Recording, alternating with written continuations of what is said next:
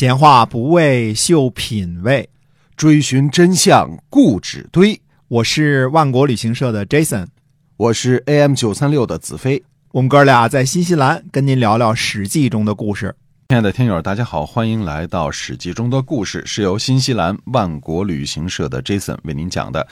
那我们人在新西兰啊，和国内呢正好天气比较，这个是反着的，还挺不一样的啊。嗯，我们这个上次说过啊，说新西兰在呃六七月份，实际上这个季节呢一直从六月份延续到九月份，有的时候十月份还行啊，都是滑雪的季节。哎，哎，尤其是新西兰的南岛，嗯呃，因为有山地啊，所以形成了地形雪啊啊，哦然后呢是很好的滑雪场啊。嗯，有很这个很有名的这个滑雪的山山是吧？叫库克山是吧？哎，对，关键是在这个季节啊，就是六七月份啊，北半球正热的时候对，天下没有滑雪的地方对，澳洲也热，是吧那？个澳洲也热，澳洲也哎滑不了雪。北半球酷暑，我们我们这边可以滑雪。哎多，快其实我们说呃南岛跟北岛两个气候，就说在我住的这个奥克兰啊，嗯，查了一下，上次下雪呢是二零一一年，九年前，哎，九年前。嗯，那下雪的时候呢，还有争论说这是雪还是不是雪。最后专家出来了，说是雪。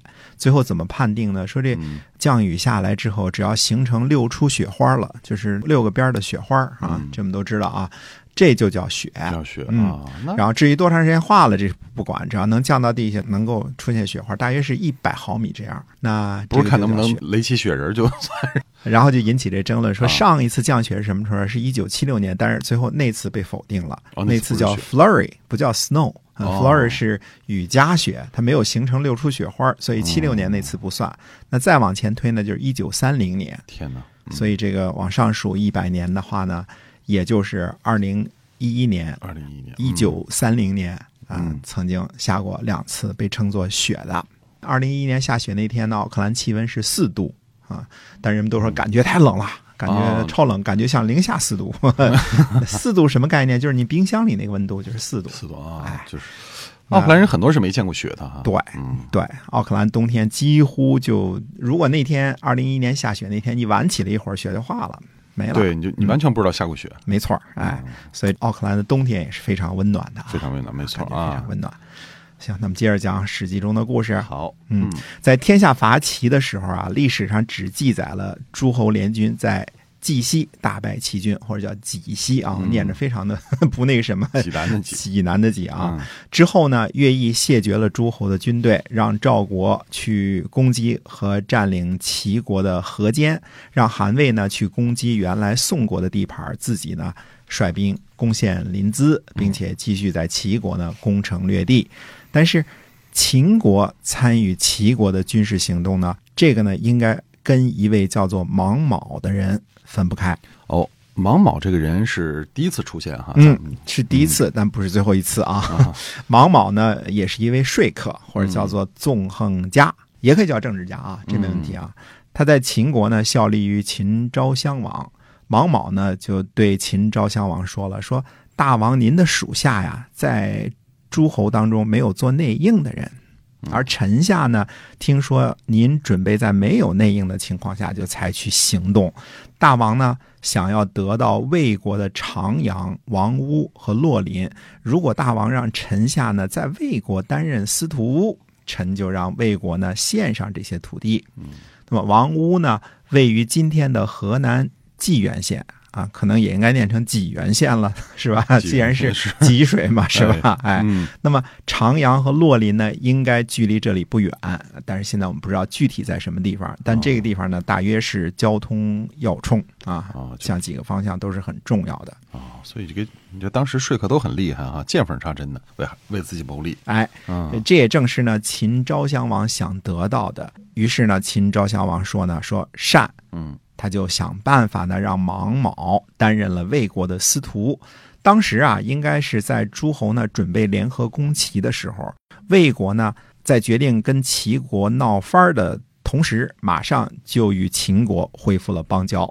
这个时候呢，秦昭襄王向魏国推荐一位高官呢，想来魏国也不敢拒绝。嗯，所以估计应该就是魏国这个地理位置很尴尬，他不跟着东边那个老大，就得跟着西边那老大。哎，对了，没错儿。那么王莽呢，到了魏国之后呢，就对魏昭王说了：“说大王，您所担心的魏国的这个是什么地方呢？是上地啊。所谓的上地，我们解说一下啊，是指魏国北边的领土啊。一般上呢指西或西北啊，高的地方啊。嗯那么现在呢，想想看北边的领土，因为魏国北边的领土，山西的大部分已经丢失了，丢失给秦国了，国对吧？嗯包括河东四百里啊什么的，都已经割让给秦国了。哎，上帝呢，应该指当时啊剩下的，比如说元曲、阳城啊这些地方了啊。嗯那么这些地方都是相当于从地形上看呢，大的方向来说呢，算是谷地，随时呢可能成为秦国的盘中餐。那王莽说呢，说秦国想要得到的不过是长阳、王屋和洛林等地，大王呢把这些土地献给秦国，上帝就不用担忧了。臣下呢能让秦国一起出兵攻打齐国，那样呢从齐国那儿得到的国土就很多了。于是呢，魏昭王就把长阳、王屋和洛林的土地呢献给了秦国，以换取秦国出兵攻齐。哦，王毛挺厉害的哈，一下两边呢这要求都满足了，而且他自个儿在魏国还担任了司徒，就满足了国家集体和个人的这个 各方面的利益，是吧分？配，大家都都挺高兴的。哎，但是问题来了，就是魏国呢把土地进献给秦国好几个月了，可是秦兵呢却迟迟没有出动。哦，是这样，那为什么呢？其实道理简单啊，魏国啊、什么楚国啊、赵国啊、燕国、啊、这些攻打齐国，它有道理，邻居嘛，对吧？嗯，但是秦国出兵攻击齐国，得到了土地，算谁的啊？秦昭王也不傻，是吧？啊，陕西人，，陕西人听着山东话也未必听得懂，是吧？啊他，就现在可能没那么大兴趣 哈。是没那么大兴所以趣。这个那魏昭王开心嘛，就是他没有得到肯定不开心啊！啊，嗯魏昭王呢就去找毛某，就说了：“说啊先生您说的那秦兵呢？我这儿土地可是进献给秦国好几个月了啊。”嗯毛某回答说呢：“说臣死罪。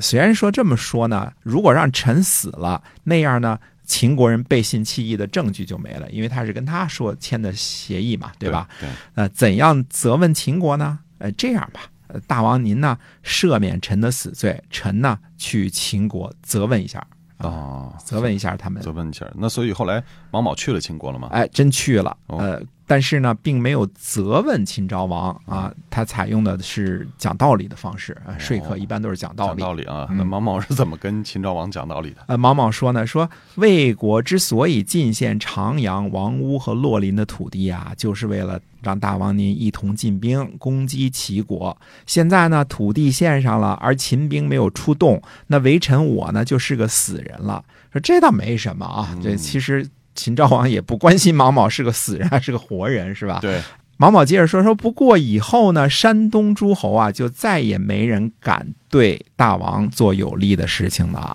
哦，他说毛毛是想让秦昭王呢讲信义啊，说过话得算数。哎，本来这秦国在诸侯里就没什么人缘儿，如果不讲信义的话，以后是没人敢跟他玩了。哎，对，嗯这个就是这么一个道理啊。因为当时秦国呢跟其他国家不太一样，在哪儿？就是其他山东六国呢，互相之间呢都有往来，都有聘问，然后呢互相之间呢都派有间谍，对吧？啊你像苏秦这种啊，齐国也在燕国有间谍，对吧？嗯呃，互相之间渗透的很厉害。呃，唯有秦国呢。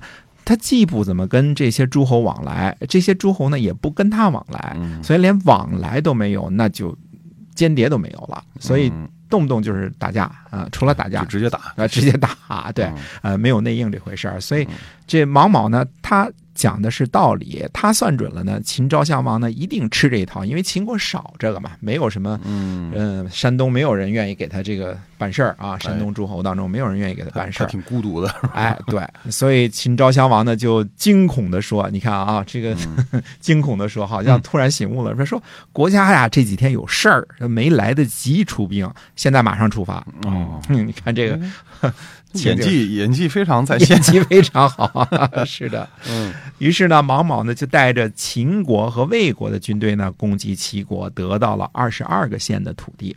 所以这个 秦国这账算得很清楚啊。哎哎，毛毛的账也算得不错啊。哎，都算的不错。嗯呃，吃亏的是齐闵王，对吧？对，被打了，被抢了。嗯哎，可见这个齐闵王啊，吞并宋国，真的是没有给齐国带来任何的福气。有的时候，这个真理往前走一步就是荒谬啊，就是谬误。为什么呢？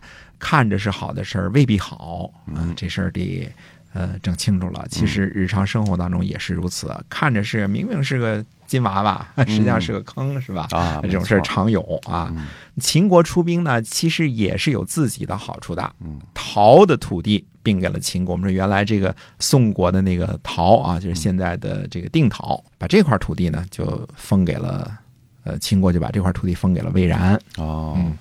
嗯那么，所以这个凤阳军李队心心念念想得到的这块封地，结果成了魏然的土地哈。哎地对了，嗯嗯，魏然呢，应该是从这个时候起啊，大老远的拥有了一块东部的封地陶。哎是。那么陶就是今天的定陶哈，哎，那就是古代曹国的地盘，应该是曹国的都城啊，都城啊，定陶。嗯，哎，天下之中那地方是商贾发达的地方，因为嗯所有的道路都从那儿通过啊哎。交通比较发达哈。哎，说魏然以前呢就拥有殷的土地啊，殷呢应该是在这个老河口一带，说过这事儿啊。嗯呃，大家仔细看看这个“篆”字啊，从网上 都能搜出来啊。你看看这个“传”字就知道了，这个“传”字里边“陶”和“阴”就是阴阳的“阴”啊，嗯这俩字长得非常非常非常像，就差一点儿点儿，哦差哪一点儿点儿，你还得仔细瞧才能瞧出来。仔细瞧不仔细哎瞧不出来哎，嗯所以很多古书呢就把之前的魏然的封地呢误以为是陶了，呃，可实际上魏然呢最终拥有了陶，呃，这也是产生这种误会的原因。哦，是这样。所以这个秦国跟着攻击齐国呢，等于也他也得到了实际的好处啊。虽然说这个逃离咸阳远了一点，嗯，挺远的，啊挺老远的 啊，摸不。着，嗯，那但是秦国也没白忙活，是吧？嗯 呃，估计原来宋国的国土啊都被什么韩、魏、楚国这些都给瓜分干净了，对啊，而原来齐国的土地呢，大部分落入了燕国的手中。是。我记得你上次说，这个秦国在齐国打败之后呢，在公元前二百八十三年进攻魏国。那看来秦国对于魏国的友谊也是很短暂的。